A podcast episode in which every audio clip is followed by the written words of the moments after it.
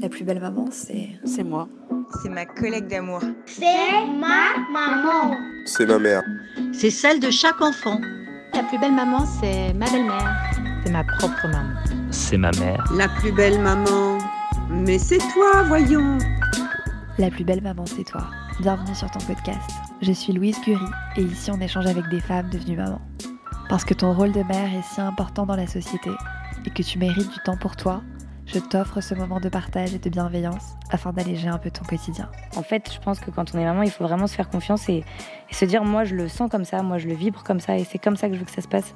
Et du coup, euh, vraiment expérimenter. Du genre, euh, c'est pas grave si cette méthode-là elle marche pas, il existe autant de méthodes qu'il existe de mamans, qu'il existe d'enfants, qu'il existe de combinaisons entre une maman et son enfant. Hello la plus belle maman. Avant de lancer cet épisode, sache que je suis un peu triste de ne pas savoir qui tu es, où tu habites j'aimerais aussi avoir ton avis concernant le podcast. Il y a donc un lien cliquable dans la description. S'il n'est pas cliquable, tu peux copier-coller euh, ce lien sur Internet. Ce lien, c'est un questionnaire que je t'invite de tout cœur à y répondre. Il m'aidera à, à comprendre qui tu es et comment avancer sur ce projet. Merci beaucoup. Alors aujourd'hui, je reçois Lucie. Lucie est maman de deux petites filles âgées de 7 et 4 ans. Ensemble, on parle de développement personnel, de méditation et de sa vie nomade. Lucie est clairement une maman atypique. J'espère qu'elle pourra t'inspirer. Je te souhaite une belle écoute. Bonjour Lucie, donc aujourd'hui euh, je suis très contente de t'avoir euh, sur ce cinquième épisode de La plus belle maman. Bonjour Louise, merci. Donc aujourd'hui c'est le premier épisode que je vais réaliser euh, sans forcément travailler sur les questions. Je voulais avoir une version un peu plus euh, naturelle et spontanée. Donc le sujet qu'on va aborder aujourd'hui c'est euh, le développement personnel, un sujet qui touche beaucoup euh, Lucie et elle, euh, elle m'en parle beaucoup. Et aussi on va parler de sa vie nomade. Donc tout d'abord sur le développement personnel, est-ce que tu peux me dire d'où tu as eu cette envie d'en apprendre un peu plus sur ce sujet? Pour le développement personnel, ça a été surtout pour être heureuse, trouver les questions à me poser, pour avoir les réponses qui me permettraient d'être en paix avec moi-même. Et à quel âge tu as voulu euh, en savoir plus euh, sur ça? Ça a été un cheminement euh, très intuitif où j'ai dû commencer à l'adolescence et où vraiment j'ai mis un coup de boost il y a deux ans à peu près. Et comment tu as su euh, où tu as trouvé l'info, où tu es allé chercher euh, Beaucoup de lectures, euh, beaucoup de livres. Par exemple, Réfléchissez, devenez riche de Napoléon Hill. En fait, c'est un livre qui permet en gros de faire sauter dans notre tête tous les conditionnements et en gros qui nous dit euh, de rêver grand et d'intentionner vraiment ce qu'on veut dans la vie. Après, euh, d'autres livres comme Les quatre accords Toltec. Euh, beaucoup de lectures avec euh, les médias. voilà, et sinon un accompagnement avec une magnétiseuse qui m'a beaucoup aidée. Et, des belles rencontres avec des gens comme toi et moi. Est-ce que tu crois qu'on a besoin de rentrer dans une phase un peu triste ou d'énervement pour arriver à trouver le développement personnel Ou toi, tu étais dans un moment qui était un peu difficile et ça t'a as voulu trouver des solutions à travers cela? Ou c'était un moment dans ta vie où tu t'es dit, tiens, j'ai envie d'être, euh, de me sentir mieux tout, tout naturellement et je vais me documenter? Euh, J'ai surtout eu euh, un moment d'accélération quand j'ai commencé à remettre en question ma vie. Euh, Est-ce que je suis au bon endroit? Est-ce que c'est mon bon travail? Est-ce que je suis avec la bonne personne? Etc. Et vraiment, j'ai pu m'y consacrer euh, lorsque je me suis séparée. Et là, euh, et là vraiment, donc je dirais que moi, pour moi en tout cas, après ça dépend peut-être des autres personnes, mais pour moi en tout cas, ça a vraiment été un moment où où j'étais pas hyper heureuse, mais le bilan passé ne, ne me disait pas non plus qu'avant j'étais dans mon vrai bonheur. J'avais le sentiment que le bonheur c'était un truc inatteignable et j'avais envie de l'avoir.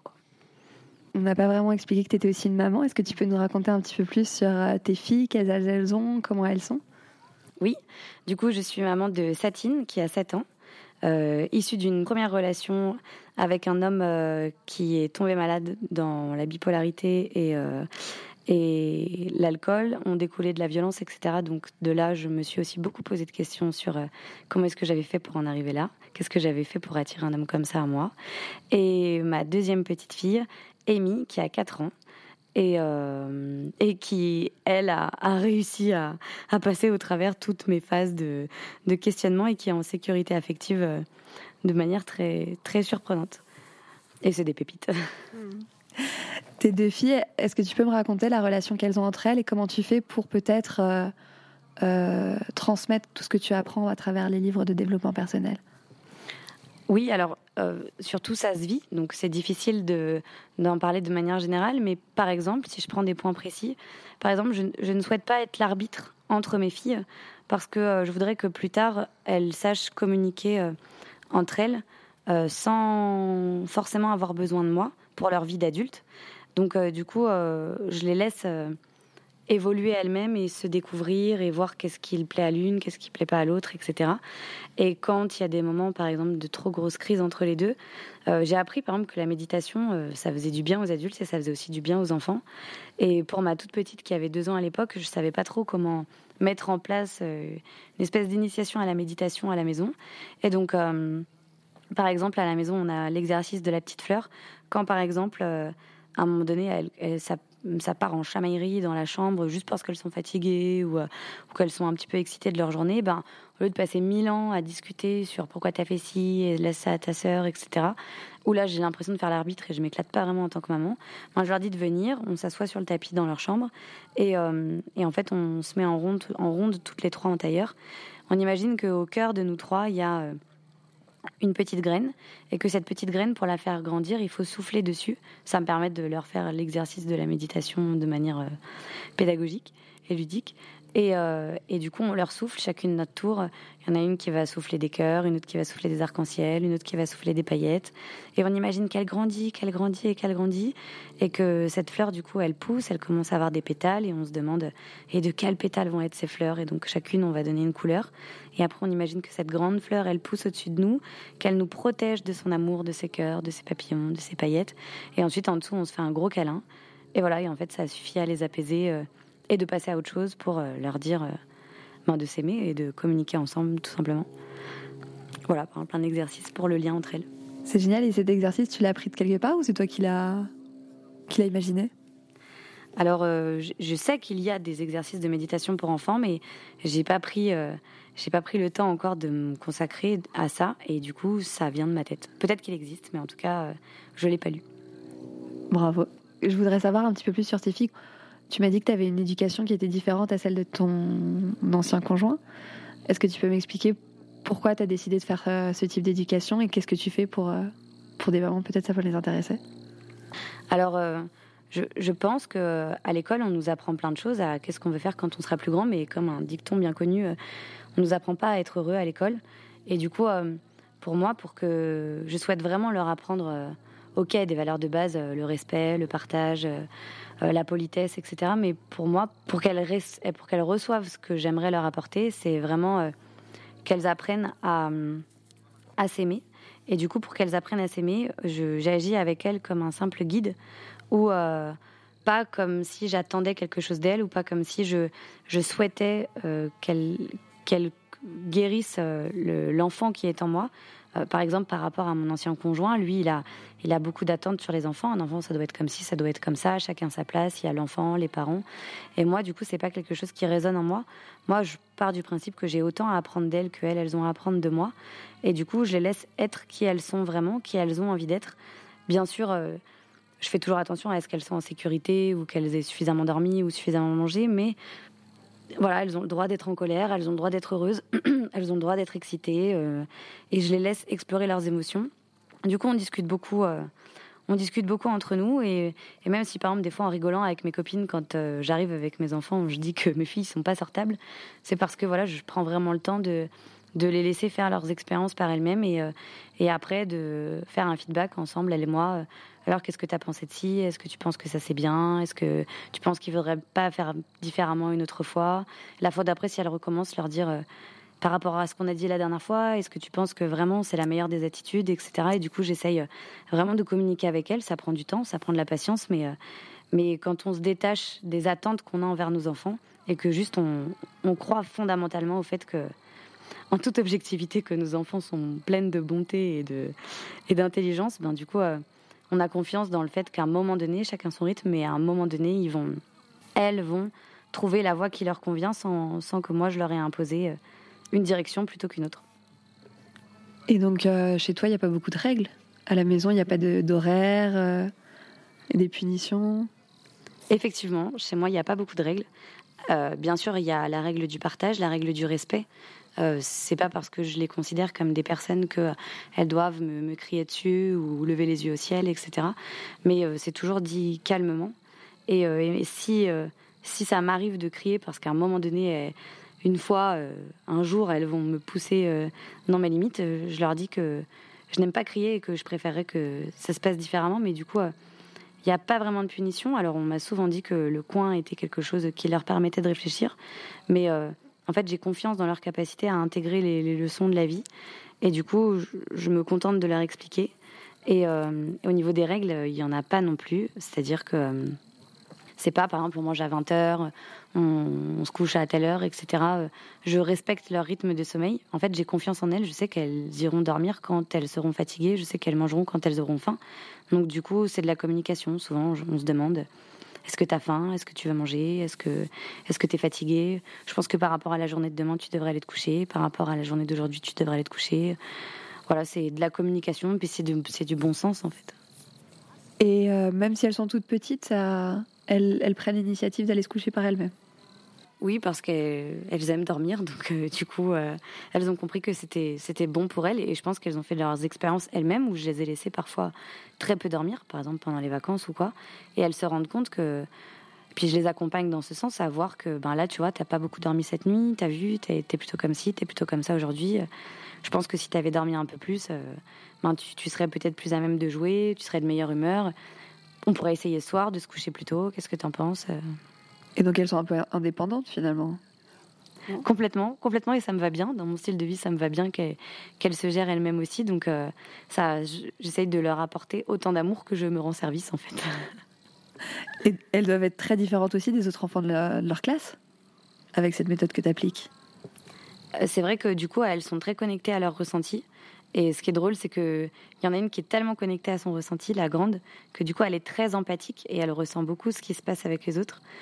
Et quant à l'autre, elle est tellement connectée à son ressenti que on dirait vraiment un petit chat. Elle fait ce qu'elle veut quand elle veut et elle est pas du tout influençable.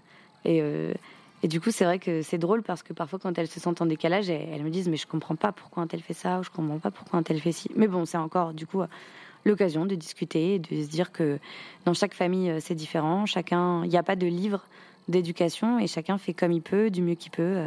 Est-ce que tu trouves pas que euh, elles trouvent que leurs camarades de classe sont un peu plus bébés parce qu'ils ont peut-être euh, ils sont plus couvés par leurs parents, ils sont plus euh, euh, il y a plus de règles donc ils se laissent aller par l'éducation de la maman. Après par rapport au terme couvé, elles sont très couvées dans le sens où comme je, les accompagne etc. Par exemple la petite elle, adore venir vers moi et elle s'endort sur mes genoux, elle on fait la sieste ensemble etc. Donc du coup elles sont indépendantes dans leur euh, gestion vis-à-vis d'elles-mêmes, mais dans la relation qu'on a, elle et moi, euh, je suis complètement à sa disposition. Je respecte son rythme de câlin. Et si elle en a besoin de 3, milliards, 3 millions de milliards dans la journée, elle en aura 3 millions de milliards. Si on a besoin que d'un, elle en aura qu'un. Et, euh, la grande, la grande, on a une relation très, très fusionnelle et, et rigolote parce qu'on se cherche souvent justement par rapport à, au fait qu'elle qu'elle pense beaucoup et qu'elle réfléchisse beaucoup et parfois, on n'est pas d'accord et du coup, euh, du coup, euh, du coup, voilà, on a, un lien aussi qui est particulier. Et, euh, du coup, par rapport aux autres enfants, je ne crois pas qu'elle le vive en décalage parce qu'en fait, elle, bah, du coup, la grande, elle est pleine d'amour pour la terre entière. Donc, en fait, elle aime les gens tels qu'ils sont et elle veut juste qu'ils soient heureux. Du coup, elle s'adapte beaucoup à eux. Et la petite, bah, la petite, elle fait sa vie. Si on joue avec elle, elle joue avec les autres. S'ils veulent pas, elle joue toute seule. voilà. Je voulais aussi parler de ta vie un peu nomade. Est-ce que tu peux nous dire euh, d'où c'était venu cette idée? Comment elle a surgi euh, dans, dans ton quotidien? Qu'est-ce que tu fais, euh, toi, avec tes enfants? Raconte-nous un peu ce, ce, mode de vie. Alors du coup, je suis... Dans ma tête, je me suis libérée de tout conditionnement. C'est-à-dire que pour moi, la propriété, avoir sa maison, etc., c'est quelque chose qui, qui m'intéresse plus. Pour moi, une maison, c'est juste un lieu dans lequel euh, on est au chaud, on est en sécurité, on mange, on dort, on crée des souvenirs. Donc, euh, je me suis d'abord libérée de, de ce rapport à la propriété. Ensuite, euh, j'ai commencé la vie nomade avant de rentrer dans la vie nomade, c'est-à-dire que j'ai commencé à le vivre par exemple au travers des sorties. Donc, par exemple, on, va à un endroit et puis on ne sait pas quand est-ce qu'on rentre. En fait, tout dans la voiture est prêt pour euh, si on veut dormir un peu plus longtemps, si on a besoin de manger, si on a besoin de boire, euh, s'il y a des vêtements de rechange et en fonction, ben, si là où on est, ça nous convient, ben, on va rester. Donc, par exemple, il y a deux semaines, on a été rejoindre des amis au bord de la rivière et un soir, donc les filles ont joué à l'eau, etc. Et c'était le moment de manger, donc on a mangé dehors. Et puis les repas entre amis, ça met toujours du temps. On était tous en cercle autour du feu, il y avait de la musique. Ma petite commençait à être fatiguée, donc euh, j'étais en tailleur, elle s'est endormie sur mes genoux. À un moment donné, on m'a dit bah, si tu veux, tu peux mettre ta petite dans le camion, un camion aménagé, avec d'autres enfants. Donc elle a été dormir là-bas. Et ma grande, euh, voyant que sa sœur dormait, elle m'a dit moi j'aimerais trop dormir avec ma copine à la Belle Étoile. Donc du coup, euh, comme tout était ok, après avoir fait le tour de l'intendance avec les autres potes qui étaient là, on s'est dit bah c'est bon, on a un matelas, un duvet. Donc elle a dormi avec sa meilleure amie à la Belle Étoile. Donc euh, voilà un peu le genre de vie nomade. Après, en parallèle, je suis en train de préparer ma transition euh, où tout cet hiver, je vais préparer euh, la nouvelle maison où on va vivre. On ne sait pas encore si on sera en yourte, en zone ou en maison en paille ou en tiny house. Enfin, je regarde un peu tout ce qui est possible. Après, les filles, elles savent que la prochaine étape, c'est là. Et du coup, elles me, elles me, elles me disent qu'est-ce qu'elles attendent. Est-ce qu'elles veulent une chambre seule? Est-ce qu'elles veulent une chambre partagée? Qu'est-ce qu'elles aimeraient avoir dans le lieu où on habite? Si c'est quelque chose qui est plutôt dehors, quelque chose qui est plutôt dedans. Voilà. Et pourquoi tu as voulu ce changement? Pourquoi tu as voulu quitter la maison et le confort de cette sécurité? Pour être plus libre et pour être plus connecté à mes ressentis, pour me libérer aussi d'une certain, certaine pression financière, pour qu'en gros, euh, l'argent me serve juste à principalement à créer des souvenirs. Vous voulez aller où? Qu'est-ce que vous voulez faire? Qu'est-ce qu'on peut faire? Et aussi pour, euh, pour euh, réduire mon impact vis-à-vis de la planète et apprendre à mes filles qu'une autre vie est possible. Et, et je pense que l'habitat d'aujourd'hui, euh, avec les maisons en pierre, etc., ce n'est que mon avis, mais je pense que l'habitat d'aujourd'hui, c'est un petit peu comme si on téléphonait encore avec un 3310. Et du coup, je pense qu'il y a des tas d'alternatives possibles qui vont avoir un moindre impact sur l'environnement, avec tout autant de confort, et aussi qui vont mettre une énergie en place dans le cocon familial qui vont nous permettre de vivre de manière plus heureuse et épanouie, plutôt que la pression du euh, il faut faire le ménage, on peut pas partir en vacances parce qu'il faut refaire la salle de bain, il y a telle, euh, il, y a, telle euh, action à faire dans la maison, ou après en fait on dépend un petit peu de ce qu'on a plutôt que de vibrer ce qu'on est. Tu m'as cité quelques types d'habitats comme la yourte et tout. Est-ce que tu peux me les redire et me dire qu'est-ce que c'est? Parce que moi, tu m'en as cité, j'ai même pas su ce que c'était en fait. Le Zoom, je pense, il faut que tu me redises tout ça parce que je pense que je suis pas la seule en plus. Avec plaisir. Alors du coup, euh, la yourte, à la base, la yourte, c'est une, euh, une, espèce de grosse tente ronde euh, qui vient de Mongolie et maintenant en France. Donc moi, j'habite dans le sud, j'habite à côté de Narbonne et du coup, en France, c'est possible aussi. C'est des habitats qui résistent, qui sont isolés et euh, c'est une ossature bois, c'est rond avec un puits de lumière au milieu. Et euh, c'est isolé et ça résiste au vent, au froid, au chaud. Euh, voilà, c'est un revêtement avec un revêtement en tissu. Et le fait qu'il y ait un côté rond, c'est une pièce principale avec, avec, enfin c'est une maison ronde quoi. Et, et du coup c'est surtout une pièce où l'on mange et où l'on dort. Et, et, en gros ça, permet de, de, créer un bel espace de partage euh, et à côté, du coup, euh, on peut avoir par exemple un chalet dans lequel il va y avoir le point d'eau, le point de chauffage pour pouvoir euh, faire à manger, enfin le point de chauffage pour les aliments, pour le ballon d'eau chaude, pour, se laver, etc. ensuite, le zome. Le zome, c'est un peu comme une yourte, mais en fait, c'est au lieu d'être rond, c'est plein de croisements et c'est un peu c'est un peu plus en pointe. Et il y, a, y, a, une autre énergie. Je, suis en train de découvrir les zones, donc je pourrais vous décrire comment c'est, mais plus en détail, euh, je l'ai pas. Il faut que je creuse. Je sais juste qu'il euh, y a une énergie qui est décuplée dans le zone parce qu'il y a un peu plus de lumière et un peu plus de circulation de l'air. Euh, et c'est un peu plus, plus haut et plus lumineux, donc du coup, ça, ça, influe différemment sur comment on est à l'intérieur. Et la maison en paille, la maison en paille, en fait, il faut savoir que la paille, c'est un, une isolation qui est bien plus performante que les, les isolations que l'on a aujourd'hui.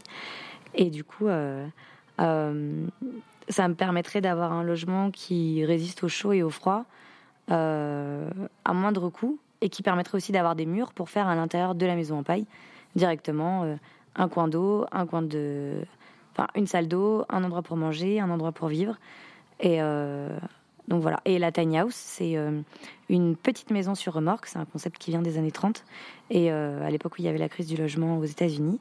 Et du coup, ça fait 3 mètres de long sur 6 mètres de large. Et euh, ça fait à peu près 12 mètres carrés. Et, euh, et c'est plutôt de tendance, c'est hyper mignon à l'intérieur, c'est ce qui se rapproche le plus d'une maison. Et ça tend vers une tendance minimaliste parce que vivre dans 12 mètres carrés, s'il y a une mezzanine, ça augmente un peu, mais c'est pas énorme. Ben, ça fait réfléchir à qu'est-ce que j'achète, comment, est-ce que ce produit-là est vraiment nécessaire, etc. Et tu mets tout dans la tiny house? Oui, ça dépend ce qu'on entend partout, mais en tout cas, le minimum vital rentre, ouais. Et comment tu fais pour après euh, mettre en place tous ces. Par exemple, si tu vas faire une yourte, etc., tu achètes le mobilier et après tu. Comment, comment ça va être la démarche s'il y a une personne qui s'intéresse un peu plus? Alors du coup, il y a beaucoup de sites internet, euh, ou alors sinon, c'est d'en parler. Et quand on en parle, on rencontre toujours quelqu'un qui dit, bah, moi je connais un tel qui fait ci, un tel qui fait ça, ou le cousin de ma cousine euh, a un voisin qui... Euh, et du coup, c'est les rencontres. Après, moi, je travaille, enfin, je bosse beaucoup avec les rencontres, que ce soit sur le plan perso ou pro. Et du coup, j'ai la chance de, à force d'en parler, d'aller de rencontre en rencontre, de lieu en lieu, et de rencontrer des personnes qui vibrent de la même aspiration que moi. Et euh, donc voilà, donc je sais qu'à un endroit il y a quelqu'un qui fait de la tente de yourte, à un endroit il y a des gens qui font des tipis, à un endroit il y a des gens qui font des tentes, à un endroit il y a des gens qui font des tiny, euh, à un endroit il y a un écolieu qui fait un zoom à qui je pourrais demander plus d'infos sur le zoom. Voilà, c'est en parler en fait, en parler et internet. Mm. Après c'est vrai que tu, tu es dans un milieu où ils sont plus sensibles à ce sujet que d'autres personnes, mais ouais, internet, je mettrai des liens sur la description où on peut trouver euh, tous ces types de, de logements. tu es sensible à la planète et à sa nature. Je voulais que tu m'en parles un petit peu plus. Pourquoi tu as ce lien avec euh, la nature et euh, comment tu le transmets à tes enfants? J'ai ce lien à la nature, je pense, parce que dans le cadre de mon développement personnel, j'ai compris que on formait un tout, c'est-à-dire qu'on est juste un maillon de la chaîne entre les quatre éléments, et, euh, et ça me révolte de voir quel impact négatif on peut avoir. Et j'aimerais vraiment contribuer à impulser un changement. Et je pense que pour nous, les adultes, ok, c'est cool, mais il y a, vraiment un gros potentiel chez les enfants. Il y a eu un moment où j'ai voulu monter une école alternative, où j'ai voulu euh, faire des choses vraiment pour les enfants, mais il y a des professionnels et des, des personnes qui vibrent la chose bien plus puissamment que moi. En revanche, ben, je suis maman, j'ai deux petites filles, donc si déjà je peux leur donner le choix, le choix d'avoir la vie A ou la vie B, de consommer d'une manière A ou une manière B, ça serait déjà un grand pas parce que quand on, on commence, euh, comme moi, à essayer de faire les choses différemment, c'est super compliqué, ça prend du temps, on ne sait pas où aller, on ne sait pas où chercher, il faut vraiment le vouloir pour trouver les infos. Donc si elles, je peux leur montrer que c'est juste une habitude et que c'est facile à, à faire, que ça existe, ben peut-être que du coup, elles, plus tard, ça leur semblera beaucoup plus évident euh, ben, de faire par exemple de la lessive à la cendre plutôt que d'aller dans les magasins. quoi. Et est-ce que tu as des habitudes un peu écolo dans ton quotidien que tu pourrais conseiller à certaines mamans qui nous écoutent? Ouais, carrément. Déjà, euh, par rapport au plastique, j'essaie de limiter l'utilisation du plastique à la maison. Alors il faut savoir que quand on commence à voir où est le plastique, on se rend compte qu'il est partout.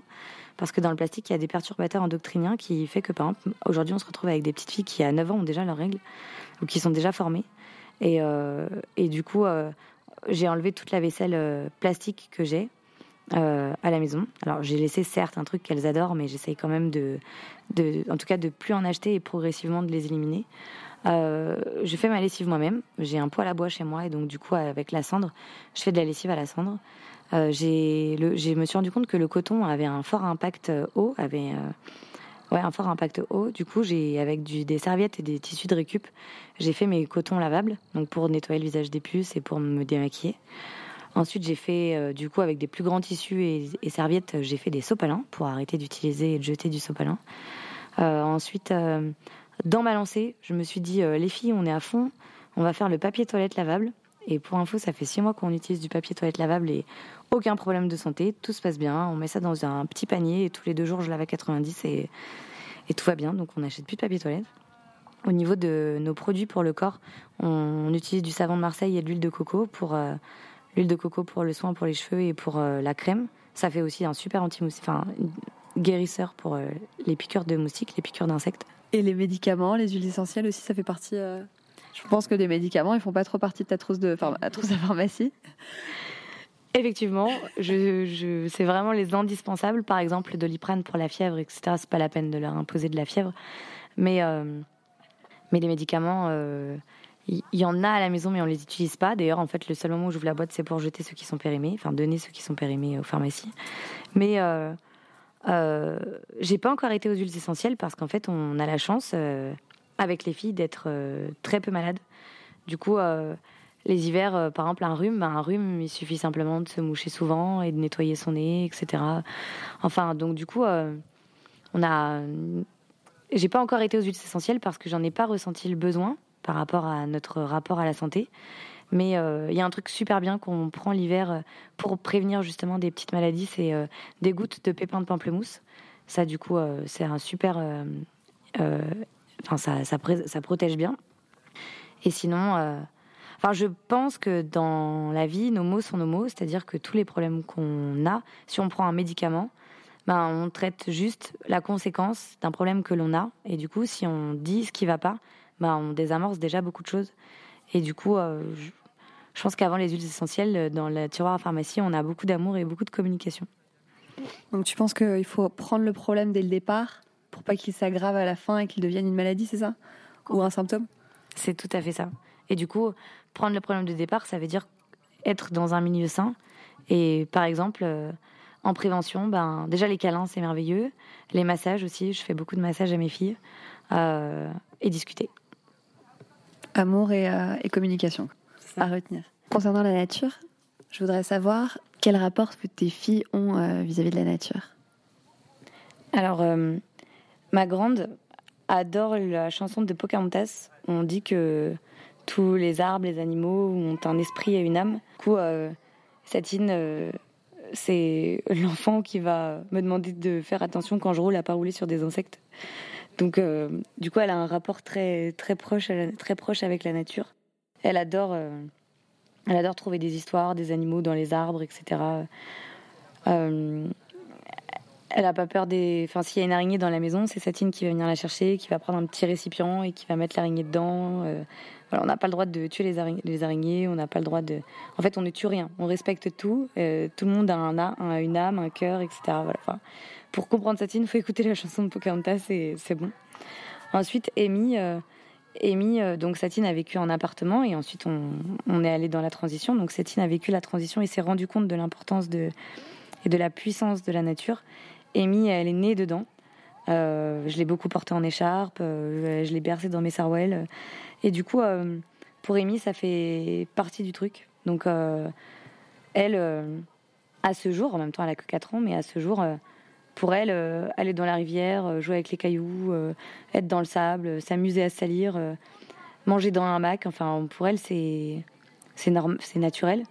Et mais elle aime bien son petit confort. C'est pas encore la petite fille qui va marcher pieds nus du soir au matin, quoi.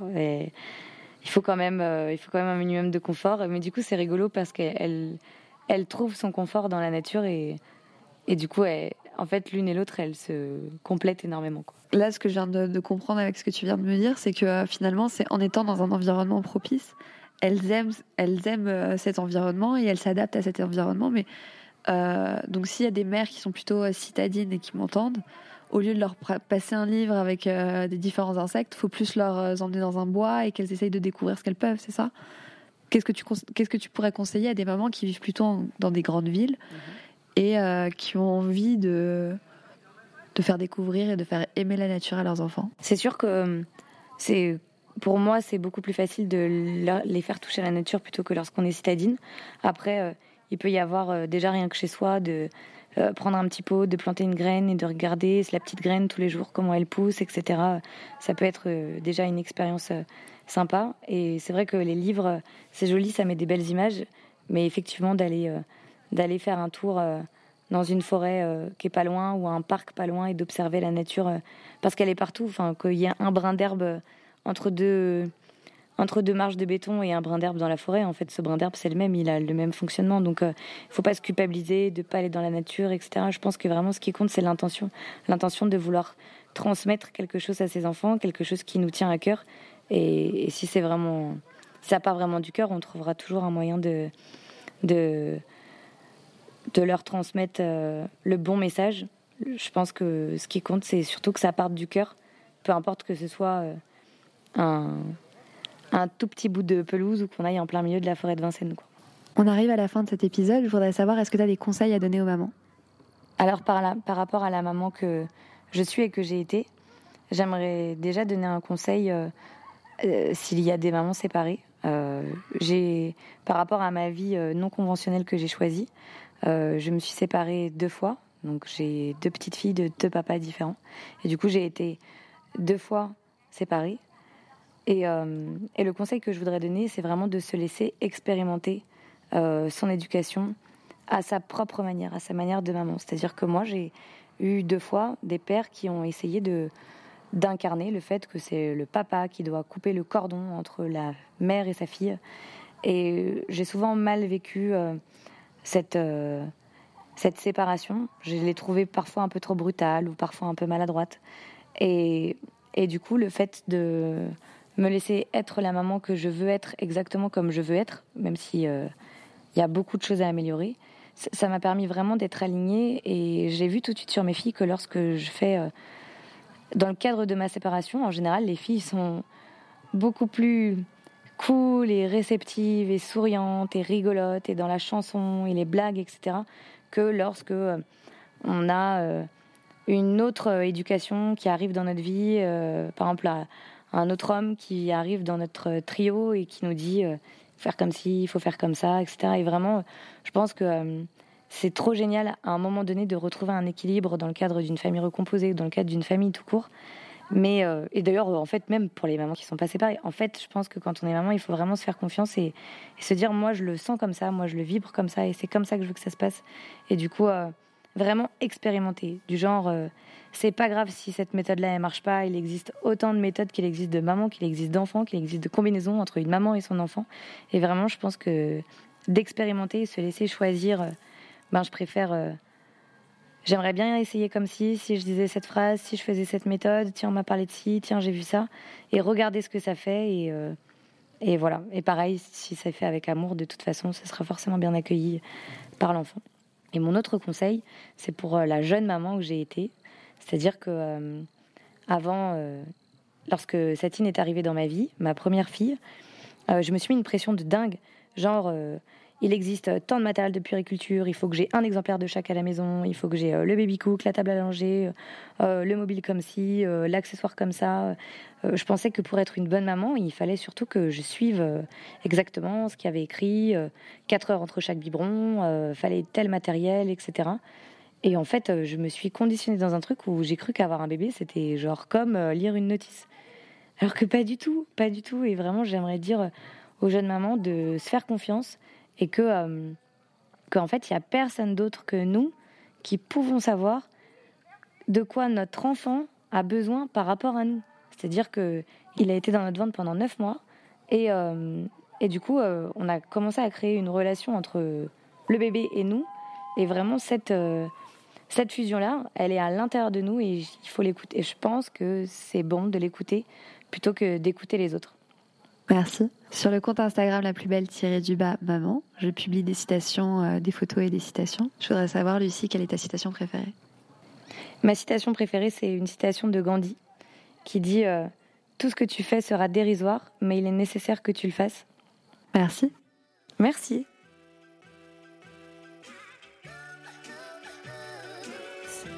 Si tu as aimé cet épisode, je te propose de t'abonner au podcast et de m'offrir 5 petites étoiles sur iTunes.